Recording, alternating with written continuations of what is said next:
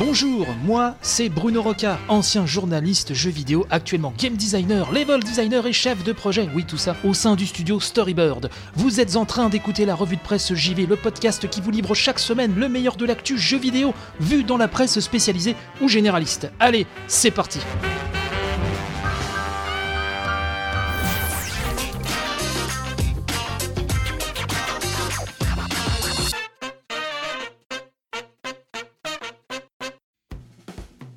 Bonjour à toutes et tous, heureux de vous retrouver pour cette nouvelle revue de presse JV. J'espère que le week-end s'est bien passé, que vous êtes prêts à en prendre plein les esgourdes. Cette semaine, encore, euh, ma foi, un fort beau programme. On va parler. euh, bah, il se passe encore pas mal de choses hein, chez Sony, donc euh, obligatoirement, on doit y revenir. On va parler PlayStation 5 et la branche européenne de Sony qui se retrouve euh, voilà, quelque peu malmenée. On va parler aussi euh, de Concrète Génie, hein, l'accueil critique de euh, Concrète Génie, et on va aussi parler d'une forte colère hein, contre Blizzard. Il s'est passé pas mal de choses autour de Blizzard aussi ces derniers jours. On va en parler, plus les rubriques habituelles, hein, le sondage, coup de gueule des tipeurs, pas mal de choses. Avant de commencer, j'aimerais aussi, en parlant des tipeurs justement, les remercier encore grandement. Encore donc de gros bisous à Mopral, Nokal, Inanounet, Machin Truc 76, Yvan, Le Pierrot, Garan, Bébert Jack, Pipo Letsu, HXC pour le formidable cadeau qu'ils m'ont fait. On a fêté effectivement il n'y a pas si longtemps que cela, il y a quelques jours, les deux ans de l'émission, deux ans de revue de presse JV, et ils m'ont offert la Mega Drive Mini, et euh, je me suis euh, voilà, un petit peu raclé la soupière comme pour savoir quel genre de remerciement je pouvais euh, leur donner et j'ai fait un petit podcast spécial que j'ai enregistré donc samedi dernier en direct. Je joue à Mega Drive Mini et je vous parle euh, bah, de mes premières fois sur Mega Drive. Je vous parle de plusieurs anecdotes pour expliquer à quel point la Mega Drive a compté dans ma vie. Donc plein d'anecdotes, un mot aussi sur la bécane en elle-même, hein, la Mega Drive Mini. Donc ça c'est en ligne depuis samedi après-midi. C'est dans le flux habituel. hein. Si vous n'avez pas euh, eu l'occasion d'y jeter une oreille, bah n'hésitez pas. hein. C'est pas du tout le format très euh, voilà. euh, je dirais cadré de la revue de presse JV, c'est un petit peu plus en roue libre.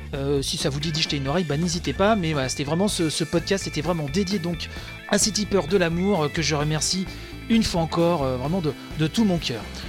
Il est temps donc de passer à la brochette de news, cette brochette que le monde entier nous envie. On y va, c'est parti, pas plus tard que maintenant.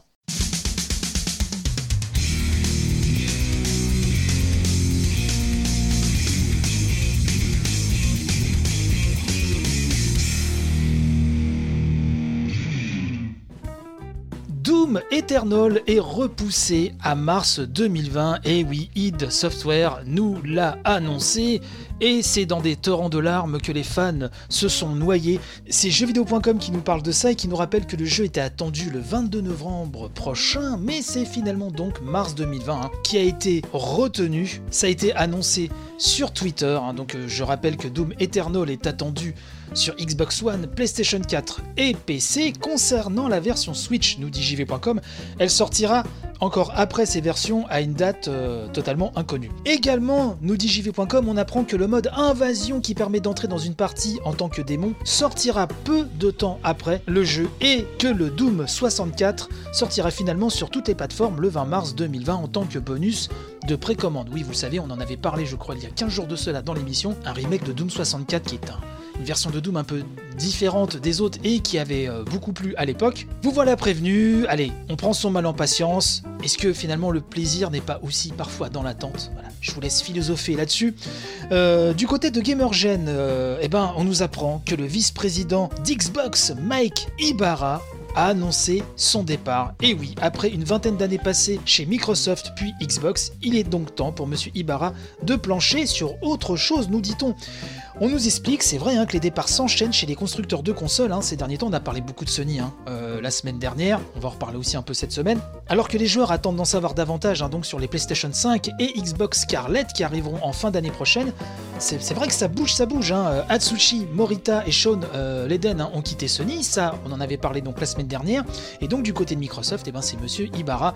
Monsieur Ibarra était vice-président de la branche Xbox depuis 2017, mais on nous rappelle qu'il a commencé sa carrière chez Microsoft il y a plus de 20 ans de cela en étant ingénieur. Il remercie donc ce bon Mike, toute la team Xbox, se dit fier du travail accompli et parle même d'un navire prometteur pour le constructeur. Il a évidemment reçu des remerciements publics de la part d'autres membres de Xbox, dont Phil Spencer et le major Nelson. Son futur professionnel reste flou, hein, nous précisons. Mike Ibarra se dit quand même, je cite, super excité de ce qu'il attend. Reste à savoir maintenant quels sont les projets du monsieur.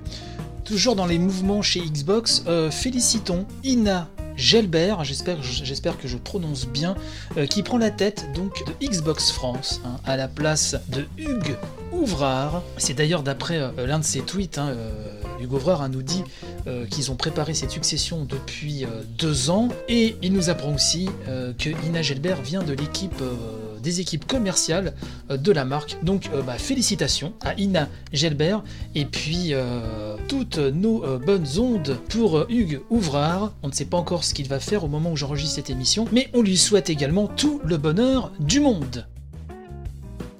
Euh, bonne nouvelle pour les habitués hein, de la plateforme Steam. Steam qui propose de jouer au multi-local mais en ligne. Alors ça a l'air un petit peu bordélique comme ça, mais vous allez voir, c'est très simple. C'est surtout une très bonne nouvelle pour les utilisateurs de Steam. C'est IGN qui nous euh, cause de ça et qui nous dit qu'une nouvelle option nommée Remote Play Together va débarquer sur, Steam et elle vous permettra de transformer les modes multijoueurs en local en expérience en ligne. Le meilleur avantage que peuvent tirer les joueurs de cette nouveauté est le fait que, tout comme un partage de canapé hein, euh, devant la télé, l'option va permettre de rejoindre la partie d'un ami sans posséder le même titre dans votre bibliothèque. Remote Play demande qu'un joueur invite un autre à rejoindre sa partie multi, partie multi-local, hein, je précise, via l'overlay de Steam. Si son ami accepte l'invitation, le jeu est lancé via l'ordinateur de l'hôte et ils commencent à jouer ensemble. C'est l'hôte qui gère tout le processus et l'invité s'occupe de sa connexion, son contrôleur et son microphone. Le jeu n'a pas besoin d'être présent dans la bibliothèque Steam de l'invité. Donc ça c'est quand, euh, quand même une très très bonne nouvelle. Alors on nous explique qu'un email envoyé aux développeurs, hein, et en particulier sur forum d'Unity, a déjà prévenu que tout jeu proposant du coop local, de l'écran splitté ou des mécaniques multijoueurs fonctionnerait automatiquement avec Remote Play dans Steam Beta à partir du 21 octobre. Alors je ne sais pas ce que vous en pensez, mais je trouve que c'est quand même une très très bonne, euh, très bonne chose. On sent que la guerre des stores derrière y est forcément pour quelque chose. Hein. Steam se bouge un petit peu euh, les miches avec l'Epic Game Store et consort, et c'est très bien puisque c'est le joueur qui récolte les fruits de tout cela.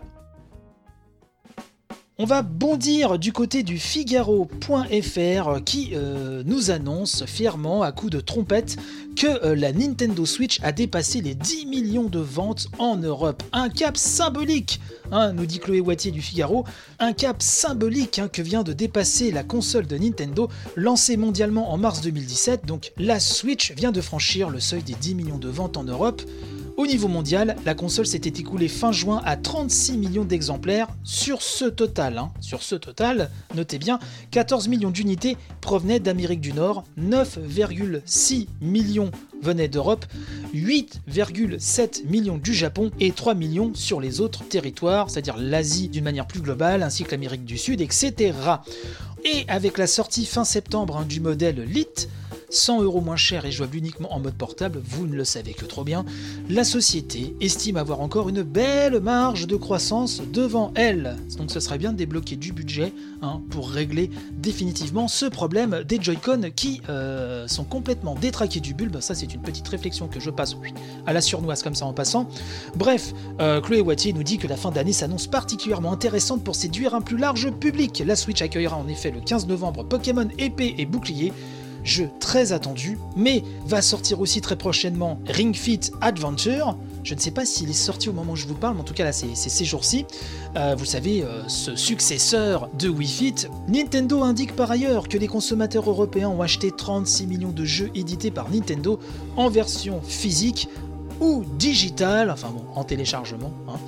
9 titres ont largement dépassé le million de ventes sur le continent, Mario Kart 8 Deluxe, Super Mario Odyssey, Zelda Breath of the Wild, Pokémon Let's Go, Super Smash Bros. Ultimate, Splatoon 2, Super Mario Party, New Super Mario Bros. U Deluxe et peut-être le plus célèbre d'entre eux, One to Switch. Voilà. Et on va rester sur euh, Switch, mais on va aller voir du côté de Nintendo Différence qui nous confirme donc que le docteur Kawashima est de retour. De retour, alors il était déjà au Japon sur Switch, mais la version européenne va débouler le 3 janvier 2020. Et oui, ça a été annoncé officiellement, le programme d'entraînement cérébral du docteur Kawashima qui a fait le bonheur hein, des Nintendo DS, sera donc disponible chez nous sur Switch le 3 janvier 2020 en édition physique, avec un stylet officiel pour la console dans tous les exemplaires. Vous pourrez aussi l'acheter en dématérialisé si vous le désirez. Ce nouvel épisode donc de la série débutée sur DS en 2005, hein, nous rappelle Nintendo Différence, reviendra à ses racines et proposera les exercices que l'on trouvait déjà dans le premier jeu, avec des améliorations et l'utilisation de la caméra infrarouge à détecteur de mouvement du Joy-Con droit. Il y aura même des exercices qui seront jouables à deux en local sur la même console, chaque personne utilisant un Joy-Con, ça, à mon avis, ça va être assez rigolo. Bien sûr, il faudra utiliser l'écran tactile, hein, nous précisons en mode vertical pour certains exercices, et les modes Sudoku et bactéricides seront aussi de la fête, ils seront de retour pour le plus grand bonheur des adorateurs du Docteur il y aura des nouveautés, comme une alarme pour planifier des entraînements réguliers, des résumés des entraînements envoyés par mail, des classements en ligne, des tournois mondiaux, etc. etc. À noter Attention, notez bien ça sur vos tablettes que les 6 exercices jouables obligatoirement avec les Joy-Con, hein, séparés de la console donc, ne pourront pas être joués avec une Switch Lite. Eh oui, désolé les gars, c'est comme ça. De plus, parachève Nintendo Différence dans sa news, le titre ne sera pas jouable avec les Joy-Con en paire, le support de recharge Joy-Con et la manette Pro. C'est un petit peu triste, mais je pense que le docteur Kawashima est exigeant et il faut se plier à ses exigences, ça me paraît tout à fait euh, normal.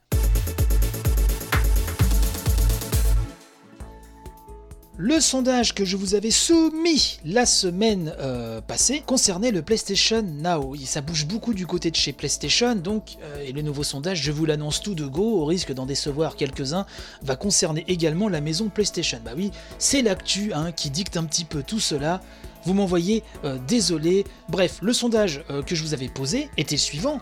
Le PlayStation Now baisse de prix et proposera plus de gros titres chaque mois. L'occasion de s'y mettre Point d'interrogation Oui, je vous rappelle que le PlayStation Now va accueillir maintenant des triple A, hein, tel Uncharted, God of War, etc. Euh, mais qui seront disponibles que 3 mois. Attention, enfin bref, le prix baisse, hein, euh, voilà. face à la concurrence, face à Microsoft, à tout le monde, PlayStation a décidé un petit peu de revoir sa copie. Bref, donc je vous demandais si euh, vous étiez voilà, intéressé pour vous abonner tout simplement au PlayStation Now. Vous avez été plus de 120 à me répondre, je vous remercie, hein. on, est dans la moyenne. Hein. J'espère un jour atteindre les 200. Alors n'hésitez pas à partager un maximum ces sondages. Alors, vous êtes déjà 4% à m'avoir répondu que vous êtes déjà abonné. 4% d'entre vous sont déjà abonnés au PlayStation Now. 29% d'entre vous ne se montrent pas totalement convaincus par cette nouvelle offre PlayStation Now. 29%, hein, voilà, ça c'est clair. Euh, vous êtes 13% à me dire je vais m'abonner. Voilà, là ça vous a vraiment intéressé, donc 13% d'entre vous ont été séduits par cette baisse de prix et cette offre plus musclée du PlayStation Now. Et c'est intéressant, hein même si c'est sur un panel de 120 personnes, c'est quand même intéressant. Vous êtes 53% à me dire le jeu en streaming, jamais. Voilà, vous n'êtes pas euh, du tout attiré par le jeu en streaming. Alors, pour diverses raisons, j'imagine, par habitude de consommation, par philosophie, peut-être, euh, aussi par rapport à la connexion, surtout, ça joue beaucoup. Bref, pour euh, X raisons, peut-être le prix, etc. En tout cas, vous êtes 53% à ne pas vouloir de jeu en streaming. Et c'est votre droit, et je vous respecte pour cela.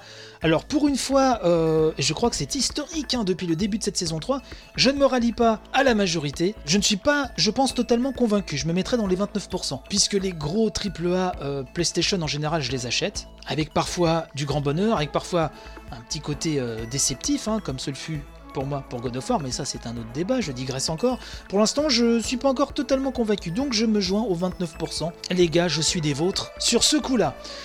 Un nouveau sondage donc euh, est disponible sur le compte Twitter de la revue de presse JV, at revue de presse JV tout collé, et ça concerne la PlayStation 5. Donc je vous conseille d'aller y faire euh, un, petit tour.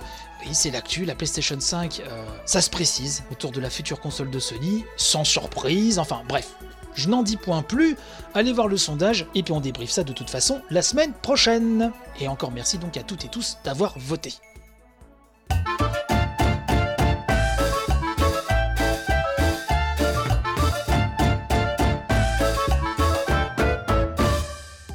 Donc nous allons rester du côté de la PlayStation, et oui parce que peut-être certains ont vu cette annonce comme un non-événement, mais la PlayStation 5 a enfin sa fenêtre de tir, hein. ce sera bien fin 2020 que la console sortira, elle s'appellera bien PlayStation 5 mais on va essayer de voir un petit peu au-dessus de tout ça, et euh, surtout, euh, là encore, Gamecult a fait un super boulot avec un beau papier. Donc Sony est encore passé par le magazine Wired. Hein. Alors je le prononce très certainement très mal, vous m'excuserez, j'ai un niveau d'anglais je pense tout à fait correct, mais la prononciation c'est une catastrophe, c'est pas nouveau. Bref, Sony est encore passé donc par euh, ce célèbre magazine pour transmettre de nouveaux détails sur sa console prochaine génération, nous dit Gamecult, une machine que le constructeur après de nombreux mois de réflexion intense a donc bien baptisé PlayStation 5. Alors oui, c'était attendu. Je pense qu'ils auraient euh, nommé la console différemment. Il y aurait eu beaucoup de critiques. Euh, ça a bien marché jusque-là, alors que le chien de mon voisin se met encore à aboyer, n'est-ce pas? Euh, Je pense que le nom de la PlayStation 5 ne doit pas forcément lui plaire. Il aurait préféré peut-être un nom plus, un peu plus étonnant. Moi, je trouve que c'est tout à fait logique. Il faut rester vraiment sur cette, sur cette dynamique et ils ont bien raison. La PS5. Voilà, la PS5 c'est officiel, c'est le nom. Elle sortira fin de l'année 2020 y compris au Japon cette fois-ci, nous précisons. Et donc elle sera bien sûr sans aucune surprise euh, face à la Xbox Scarlett, en tout cas c'est le nom pour l'instant de la prochaine Xbox de Microsoft, donc la guerre fin 2020 va faire rage et je pense que ça nous promet euh, un bel E3 hein, euh, l'été prochain. Donc la PlayStation 5 supportera la technologie Ray Tracing au niveau hardware et non software, c'est très intéressant, donc ça c'est Jim Ryan, hein, le président qui l'a clarifié, et l'architecte Mark Cerny qui était déjà l'architecte de la PS4 hein, et non pas de toutes les PlayStation, attention, donc lors de cette rencontre avec Ryan. La suite de la discussion révèle, hein, nous dit GameCult, que les Blu-ray des jeux PS5 utiliseront des disques de 100 Go et que le lecteur de la console fera bien office de lecteur Blu-ray 4K pour les films. Devant la taille que pourront atteindre les jeux de la prochaine génération, Sony annonce que la PlayStation 5 sera capable d'installer et désinstaller des jeux de manière plus souple. Hein, on pourrait par exemple installer la partie multijoueur en laissant la campagne de côté plus tard. Donc dans mon cas, ce sera l'inverse. Effectivement, si on peut ne charger que la partie solo, alors là c'est tout bonheur, parce que la partie multijoueur, vous le savez, ceux qui me suivent un petit peu, j'en ai strictement rien à carrer. Bref, et donc ça grâce euh, au disque dur SSD, hein, dont le bénéfice premier serait, pour rappel, nous dit GK, de raccourcir fortement les temps de chargement au sein des jeux. Dans tous les cas, nous dit-on, la PlayStation 5 présentera une toute nouvelle interface utilisateur. Celle-ci est censée offrir différents raccourcis afin que le joueur puisse permettre de rejoindre directement ce qu'il préfère, que ce soit pour les activités en ligne ou les aventures en solo. Il y aura des nouvelles sensations, des nouvelles sensations au toucher, c'est extraordinaire. Oui, puisque la manette de la PlayStation 5, hein, qui ne s'appelle pas encore DualShock 5, mais enfin, je vois pas pourquoi elle s'appellerait pas DualShock 5, pardon. Riot a eu un prototype de la euh, manette avec un petit trou dessus, hein, un petit trou en plus, mais Mark Cerny n'a pas voulu dévoiler la fonction de ce dernier. Donc il s'avère que la manette de la PS5 fait appel à quelques évolutions, avec un Z majuscule. D'abord pour ces deux gâchettes L2 R2 dont les développeurs pourront programmer différents degrés de résistance. Hein, lorsque le joueur bandera son arc par exemple, ou pour faire en sorte que tirer une rafale avec une mitrailleuse se ressente différemment d'un tir de fusil à pompe, etc. etc. L'autre nouveauté de la manette repose sur la technologie dite haptique, dont les sensations sont annoncées comme plus évoluées que les traditionnels moteurs de vibration actuels. Avec le retour haptique, vous ressentez vraiment une plus grande variété de retours tactiles, ce qui fait que s'écraser contre un mur pendant une course produira un ressenti très différent de celui produit par un tacle fait sur un terrain de football. Vous pourrez même avoir une idée des sensations liées à différentes textures lorsque vous courrez dans des champs d'herbe ou que vous ramperez dans la boue. Et ça, c'est Jim Ryan, président de Sony Interactive Entertainment, qui euh, nous dit cela il en est convaincu, ça va changer pas mal de choses. Euh, je dois vous avouer que moi ça m'intrigue beaucoup. Voilà, j'ai hâte de voir ce que ça va donner manette en ça peut être très intéressant. Et surtout, des gameplays développés en pensant à cette technologie haptique, ça peut donner des choses vraiment très sympas. Donc euh, on va attendre de voir un petit peu euh, manette en main, j'ai envie de vous dire, hein, c'est un grand classique de dire cela, mais on va attendre de voir ce que ça donne vraiment. Moi, je suis, je suis assez saucé, hein, je dois bien vous l'avouer. Euh, dans les faits, de toute façon, GameCut nous dit que le joueur devrait ressentir toutes sortes de textures et de sensations donc à travers les poignées de la manette en fonction de ce qu'il se passe dans le jeu. Riot a pu tester, je le prononce très mal, je sais, hein, je suis désolé, toutes mes confuses. Euh, le magazine a pu tester une mise en application sur des démos spéciales réalisées par l'équipe d'Astrobot et sur une démo de Gran Turismo Sport. Marcher sur différentes surfaces, sable, boue ou glace, rouler sur différents revêtements fait alors ressentir les nuances de cette technologie. Notons également, dit le papier, que cette future manette utilisera un connecteur USB type C pour le rechargement et que la technologie haptique ainsi que sa batterie de plus grande capacité la rendent un peu plus lourde, hein, la rendent un peu plus lourde effectivement que la DualShock 4. On apprend aussi que cette manette, enfin cette technologie haptique avait été pensée pour accompagner la PS4 Pro, mais finalement ils se sont ravisés puisque euh, Sony s'est dit qu'il aurait été dommage de, scinder vraiment le public PlayStation en deux avec d'un côté grosso merdo hein, ceux qui ont une PS4 Pro avec la super manette haptique et ceux qui ont une PS4 classique comme votre serviteur qui serait retrouvé avec une DualShock 4 du coup qui aurait été totalement dévalorisée.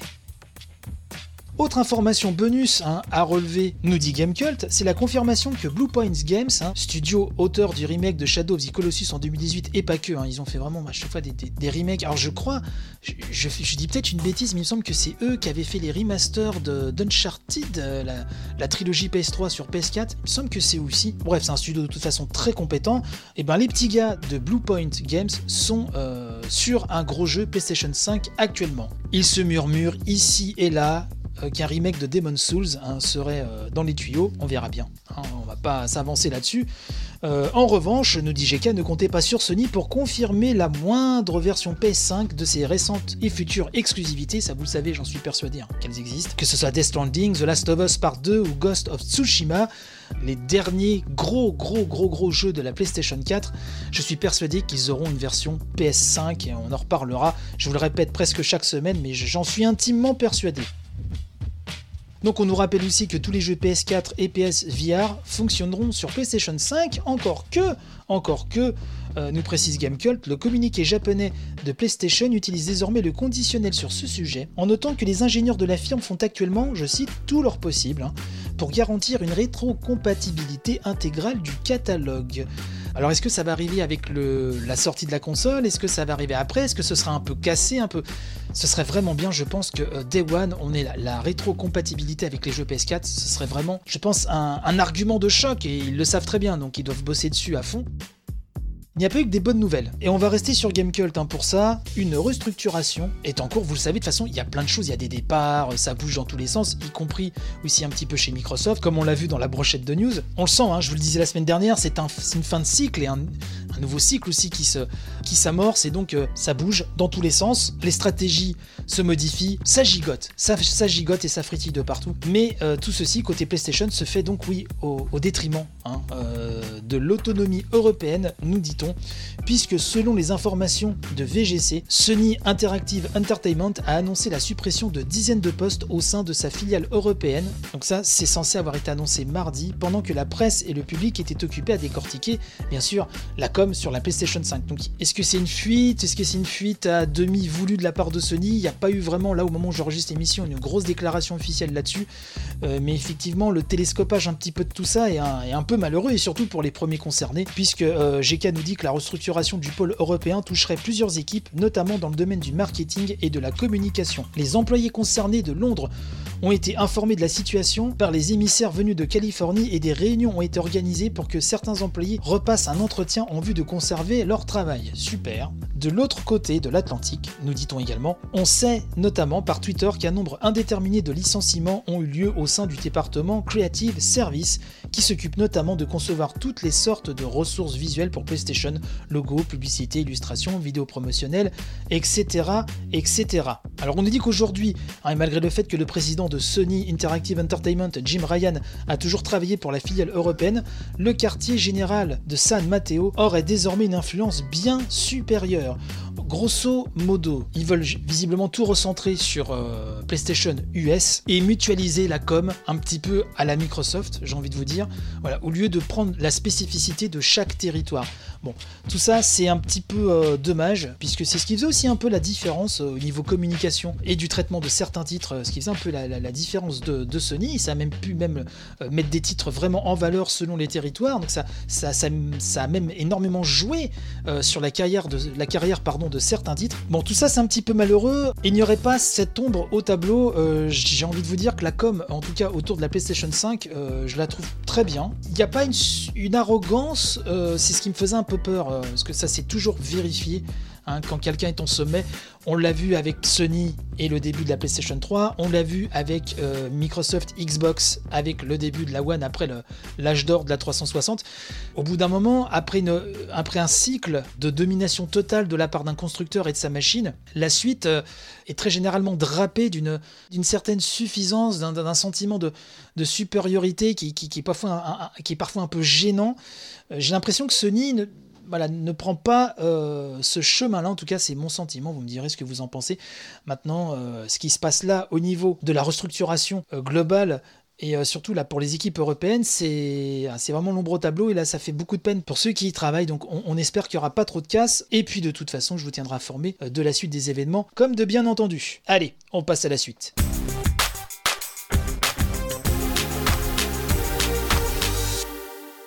Vous aimez la revue de presse JV, déjà vous êtes quelqu'un de très bien, et vous désirez soutenir l'émission tout en obtenant de chouettes contreparties, eh ben sachez, chers amis, qu'il y a une page Tipeee pour cela, www.tipeee.com slash la revue de presse JV. Le lien de la page, hein, bien sûr, sera dans la description de l'émission.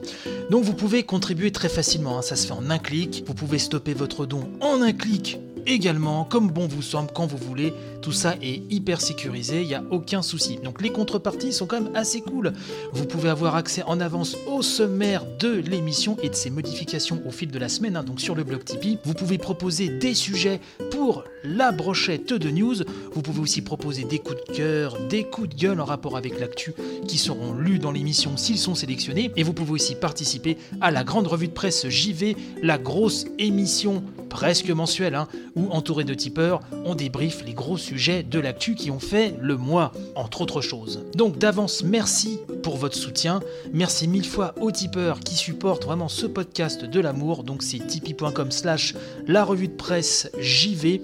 D'avance, un grand merci à vous.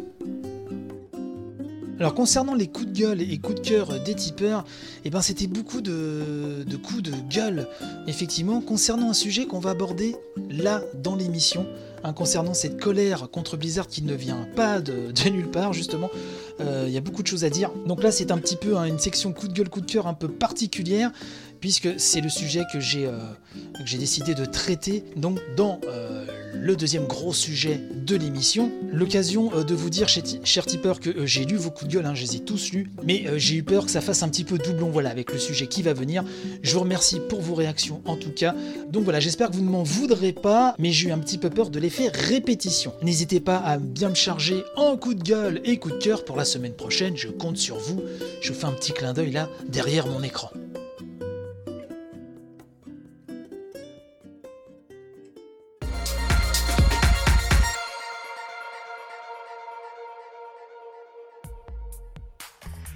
Le jeu à passer sur le grill cette semaine, c'est Concrete Genie.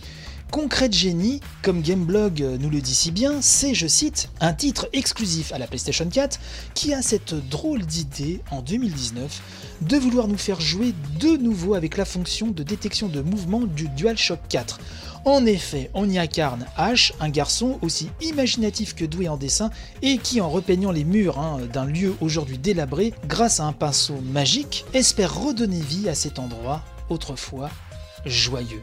Concrete Genie, c'est un jeu euh, que moi j'attendais beaucoup, que je ne vais pas me prendre maintenant, pour plein de raisons, euh, et on va y revenir. Puisque c'est vrai qu'à chaque fois qu'il est apparu ce jeu, on, a tous, on est tous tombés sous le charme des créatures que, que le héros dessinait, ces créatures effectivement qui prennent vie, qui aident le héros. On a vu aussi d'autres garçons poursuivre ce héros, voilà, etc. Ce contraste entre cette ville assez, euh, j'irais pas macabre, enfin en tout cas très triste, euh, très sombre et ces sublimes euh, dessins que nous fait le héros au mur qui, donne de la vie, de la poésie à tout ça, bah, ça faisait diablement envie, hein, on va pas se le cacher. Euh, c'est un jeu qui était attendu et je pense pas que par moi, par beaucoup de monde. Et bah, l'accueil qui était réservé à Concrete Genie, eh ben c'est assez moyennou, hein, moyennou plus, moyennou moins. On va rester sur Gameblog hein, puisque Julien Hiverno lui a mis 5 sur 10 hein, et il nous dit que si le capital sympathie des gentils monstres muraux de Concrete Genie est indéniable, pour tout le reste, le titre développé par le studio californien Pixel Opus peine à briller au-delà de sa direction artistique singulière. Sans proposition de jeu original, nous dit-il, et une interaction très limitée avec les génies, la progression est sans saveur, téléguidée, et l'on choisira bien rapidement de délaisser la détection de mouvement au profit du stick droit, ce qui en dit long sur la réussite du concept initial. Oui, donc comme euh, je le rappelais en, introduction, c'est avec la détection de mouvement de la manette que vous dessinez hein, sur les murs. visiblement, chez Gamebug, ils ont préféré directement faire ça au stick droit. C'est vrai que ça casse un petit peu le, délire initial et un petit peu le, concept. Hein. Euh, sur Gamecult, euh, Luma a mis 6 sur 10. Hein. Elle nous dit peut-être un peu ambitieux pour ses moyens. Pixel Opus signe avec Concrete Genie une aventure honnête qui réussit exactement ce qu'elle entreprend. Une aventure grand public, accessible à tous, dont l'originalité repose sur les mécaniques de peinture et la personnalité sur ses génies. Malgré des phases d'infiltration peu poussées, de la plateforme pas toujours très moderne et une conclusion qui tombe comme un cheveu sur la soupe, les grands sourires de ces génies colorés, tout heureux de recevoir un pissenlit à souffler, restent sincèrement communicatifs.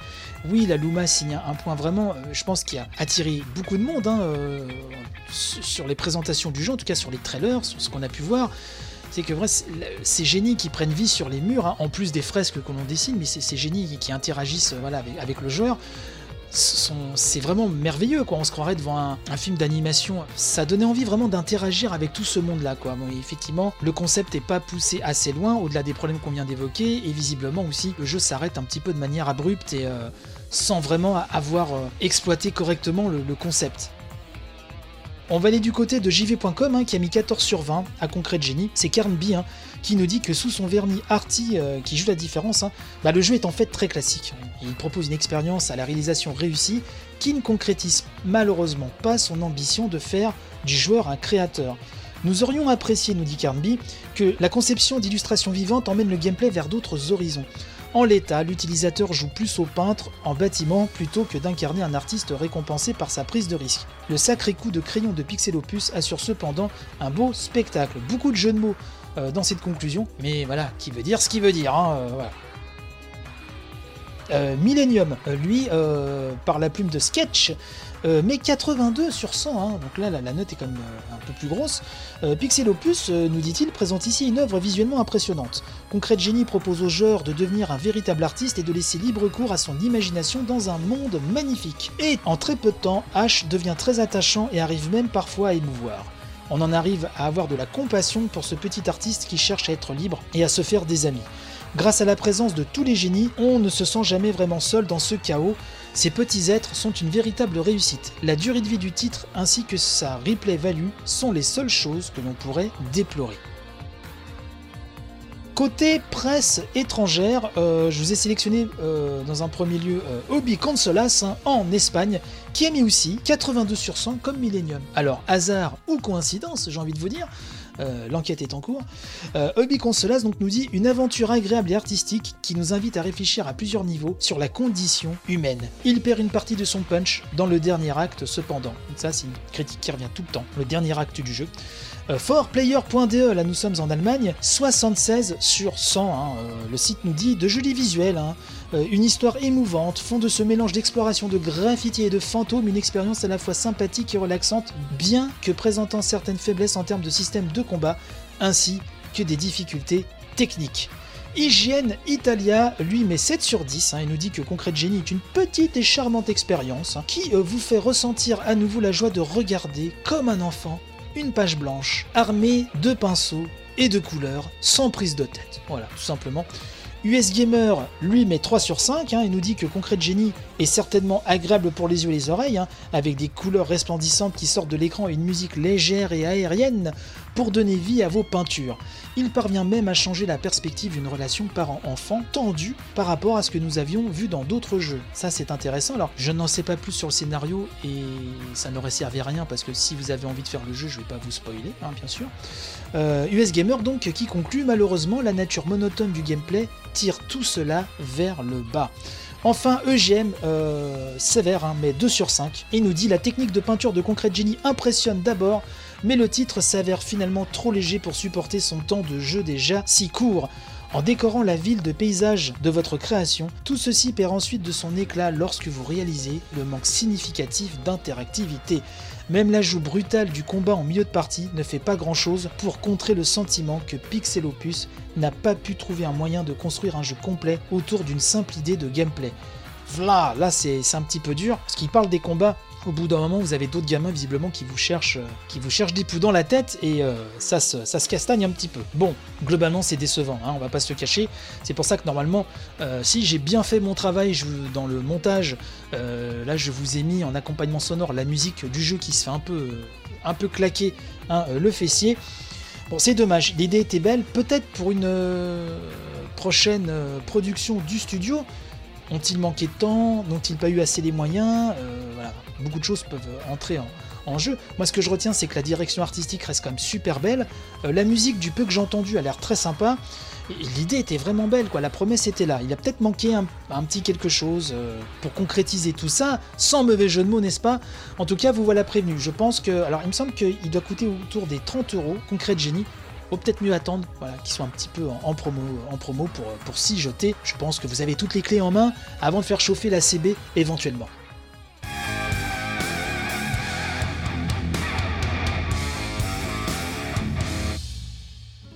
Si cette émission vous plaît, n'hésitez pas à en causer autour de vous, à partager un max sur les réseaux sociaux, c'est vraiment super important. Un commentaire, une question ou juste une envie de tailler le bout de gras avec votre serviteur et les autres auditeurs, eh ben c'est simple, il y a le compte Twitter de l'émission, hâte revue de presse JV tout collé. Il y a aussi la page Facebook, hein, vous tapez simplement revue de presse JV et bim, vous tombez dessus. Sinon, l'émission a un superbe Discord abritant une non moins superbe communauté. Tous les liens, de toute façon, sont en description de cet épisode. Je rappelle que toutes les éditions sont dispo H24 sur iTunes, Deezer, Spotify, YouTube et sur quasiment toutes les applis de podcast, sans oublier la web radio Playgeek, hein, où l'émission est diffusée chaque mercredi. Bref, je suis partout. Oui, c'en est presque flippant.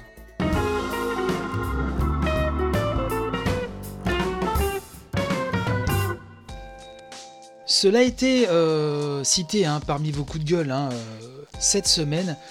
Oui, euh, il se passe beaucoup de choses autour de Blizzard, une colère hein, qui ne s'essouffle pas, comme le titre Le Monde, et ceci à la suite euh, de la suspension d'un joueur hongkongais. Hein. Le Monde donc nous explique hein, que la grogne des joueurs contre l'éditeur, donc Activision Blizzard, ne semble pas vouloir se calmer. Ça a commencé le mardi 8 octobre, puisque l'éditeur annonçait la suspension de Blitz Chung, joueur professionnel du jeu de cartes en ligne Hearthstone. Il a été interdit pendant un an de la Ligue Grand Masters, le championnat le plus élevé de la discipline, et privé des 10 000 dollars qu'il avait déjà gagnés durant cette saison. La faute de ce joueur, vivant à Hong Kong, hein, avoir soutenu deux jours plus tôt dans une interview post-match les manifestants pro-démocrates de la région. Ces deux intervieweurs, hein, qui ont euh, accueilli ses propos en riant, ont également été remerciés par Blizzard. L'entreprise, détenue à hauteur de 5% par l'entreprise chinoise Tencent hein, et dont la version mobile du jeu Hearthstone réalise 31% de ses revenus en Chine, s'est appuyée sur un point de règlement interdisant, je cite, de se discréditer publiquement, d'offenser une partie ou un groupe du public ou de nuire de quelque façon à l'image de Blizzard. Activision Blizzard affronte depuis un appel au boycottage sans précédent. Ses forums et sa section euh, dans Reddit hein, sont envahis de messages de protestation. Sur Twitter, de nombreux usagers utilisent le hashtag boycott Blizzard, accompagné parfois de messages de désabonnement. Parmi eux, Mark Kern, l'un des créateurs du jeu World of Warcraft, hein, qui a quitté l'entreprise depuis. Il a posté sur Twitter une image de lui expliquant pourquoi il supprimait le compte de son jeu. Alors sur les réseaux sociaux, Certains accusent d'ailleurs Blizzard de vouloir endiguer cette vague de désabonnement et de suppression de comptes. Des témoignages concordants rapportent en effet qu'il est actuellement impossible de supprimer un compte en passant par le site de Blizzard, ce dernier affichant une erreur technique dont rien n'indique qu'elle est volontaire ou plutôt la conséquence d'une saturation des serveurs de l'éditeur. Le Monde nous dit euh, qu'ils ont pu en tout cas procéder à la suppression d'un compte créé pour l'occasion. D'autres figures proches de Blizzard, hein, nous expliquons, ont lâché l'éditeur, comme le streamer Brian Kibler, hein, suivi par plus de 500 000 joueurs de Hearthstone sur Twitch, qui a annoncé hein, qu'il ne s'associerait plus aux événements de la Ligue Grand Masters. Au siège de Blizzard à Irvine, en Californie, des employés ont manifesté devant les locaux de leur employeur, parapluie à la main, reprenant l'un des symboles de la lutte des protestataires de Hong Kong. D'autres ont recouvert de grandes feuilles de papier les devises de Blizzard, hein, gravées sur des plaques au sol, pensées globalement et toutes les voix comptent, hein, je cite. surtout, les protestataires se sont trouvés un symbole, Mei, un des personnages d'un autre jeu de Blizzard, Overwatch. Une scientifique chinoise, pacifiste et écolo, elle ne prend les armes que parce que, je cite, notre monde mérite qu'on se batte pour lui, comme elle le dit parfois donc au début d'un match. Un symbole et un cri de ralliement qu'ont repris les joueurs après qu'un utilisateur de Reddit a proposé d'en faire un symbole pro-démocratie, et ce de façon à mettre Blizzard en délicatesse avec le mouvement chinois. Depuis, les détournements de Mei se multiplient sur la toile, tandis qu'elle est parée de symboles pro-démocratie ou de drapeaux de Hong Kong, et ce que ce soit en dessin ou en vidéo. Toujours en signe de protestation, nous dit-on, des joueurs européens se mobilisent pour réclamer à Blizzard l'ensemble des informations personnelles que l'entreprise possède sur eux, comme les y autorise le règlement général sur la protection des données, avec dans l'idée que Blizzard, surmergé de demandes, ne puisse toutes les traiter dans les temps et doivent s'acquitter d'amendes en conséquence.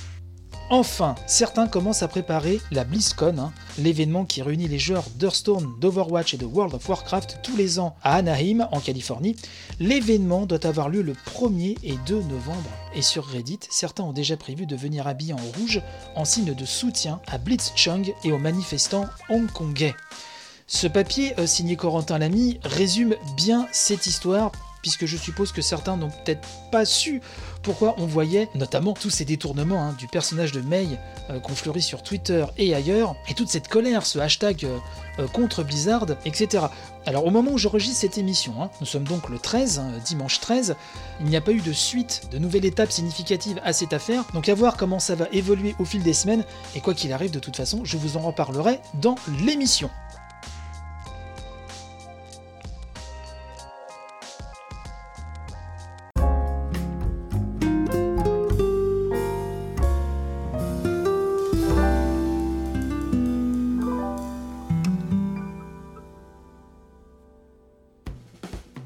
C'est ainsi que se termine cette édition de la revue de presse JV. J'espère qu'elle vous a plu, qu'elle vous apportera panache et robustesse pour la semaine. N'hésitez pas à partager un maximum. Je remercie encore à nouveau les tipeurs. Encore merci pour vos cadeaux absolument fantastiques. Et merci à l'ensemble des tipeurs, merci à Pipoletsu, Seb22, Mopral, Trifon, Valentin, Siwidiju, Electrotactics, Tophobie, Fabien, Clem, Deben, Yvan Le Pierrot, Machatruc76, Garan, Laure, Hiromitsu, HXC, Tulkas, Bertrand Amar, Cédric, Lina Pikachu, HL9, Nicolas Vanifraise, X, Nili, Carnoct, Melchiok, Lutherian, Aza, Slokoane, Evolix, Forza Pedro JP et Monsieur A. Merci mille fois à vous, des bises baveuses et des poutous. Je vous donne rendez-vous lundi prochain, même heure, même flux. Et en attendant, jouez bien, portez-vous bien, gros béco et à tantôt. Bye bye